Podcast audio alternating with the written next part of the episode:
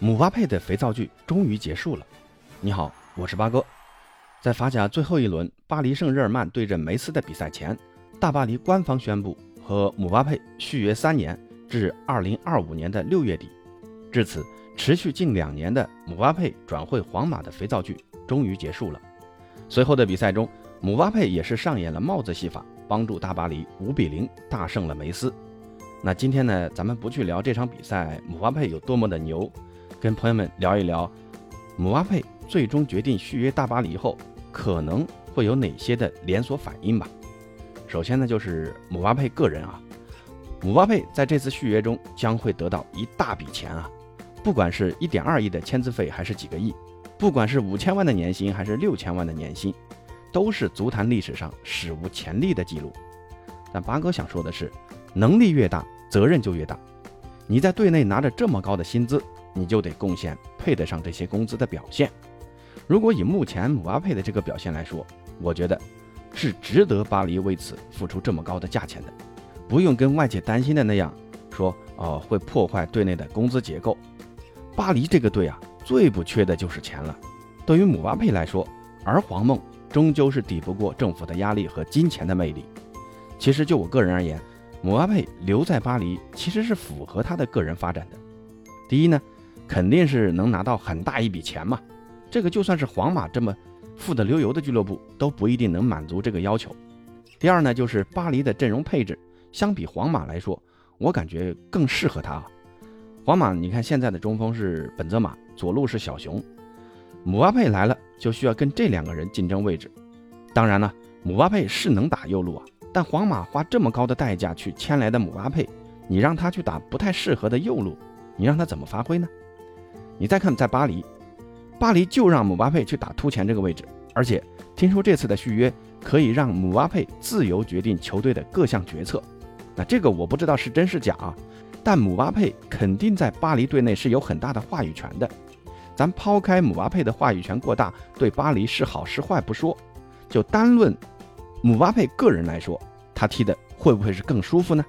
那你看，所有人都围绕着他，不用想着跟谁去竞争什么位置。就拿今天凌晨的这场比赛来说，你像梅西、天使他们一个劲儿的给你喂球，你场均不拿个帽子戏法，你都对不起梅西他们。那第三点就是大巴黎作为一支至今还没有获得过欧冠的现有豪门球队，让姆巴佩率领这样一支球队去竞争欧冠，如果真的能实现欧冠的历史，那姆巴佩个人是不是更有成就感呢？皇马已经拿过十三次欧冠了，说不定马上要拿第十四次。去皇马，你也就是锦上添花；但如果留在巴黎，帮助巴黎拿下欧冠，那将是雪中送炭。所以我感觉从这一点来看，也是姆巴佩最终决定留在巴黎的一个原因。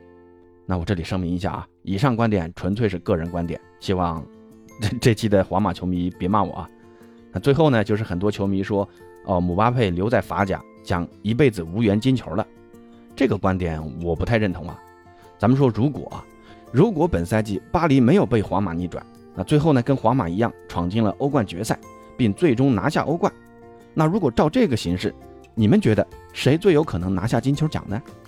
来自法甲的姆巴佩有没有这个可能性拿下这个金球呢？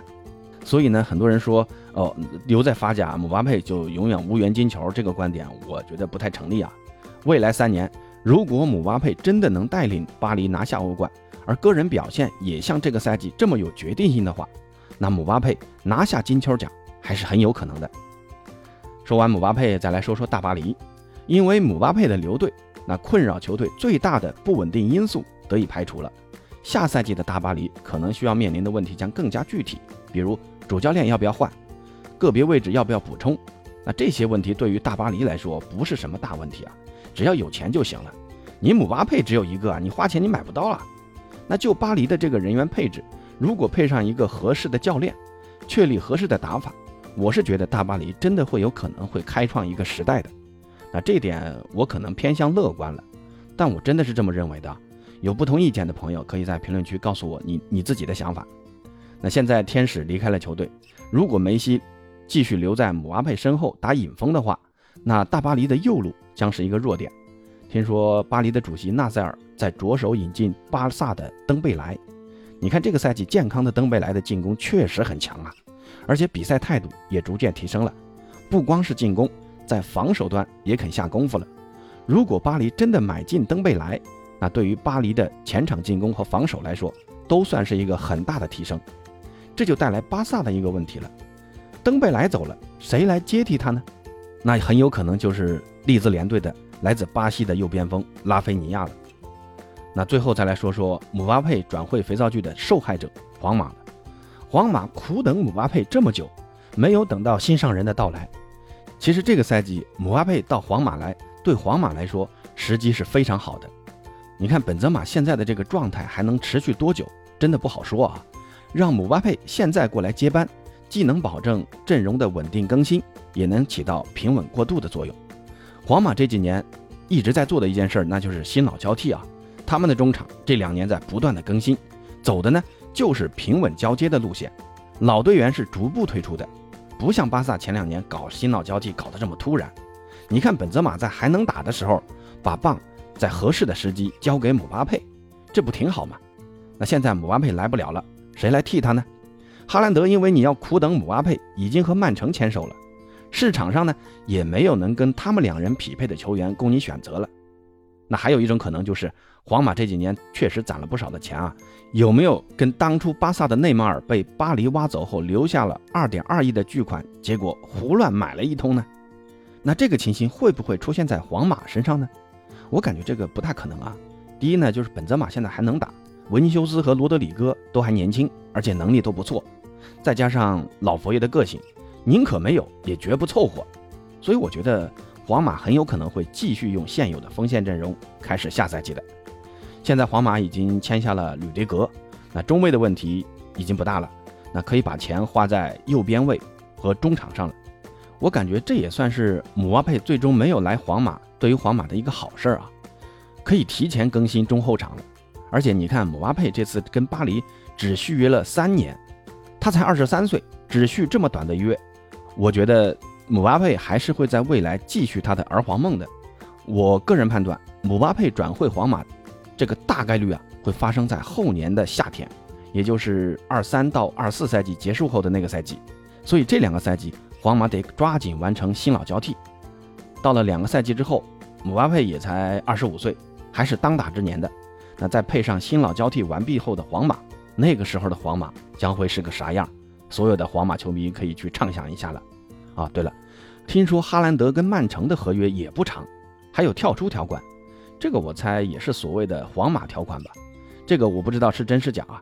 如果两三个赛季之后你看到哈兰德和姆巴佩在同一支队伍，不要太吃惊了。那接下来呢，皇马的可能的转会目标会放在谁身上呢？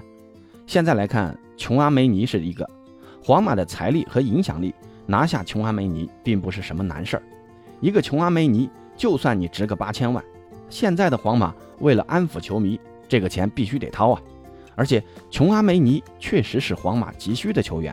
你看本赛季的卡塞米罗的这个状态啊，一个呢伤病比较多，第二个呢年纪也确实大了，找一个合适的竞争者，对于皇马来说确实是一个急需要解决的问题啊。那琼阿梅尼去了皇马，其他看上他的球队也得换目标了。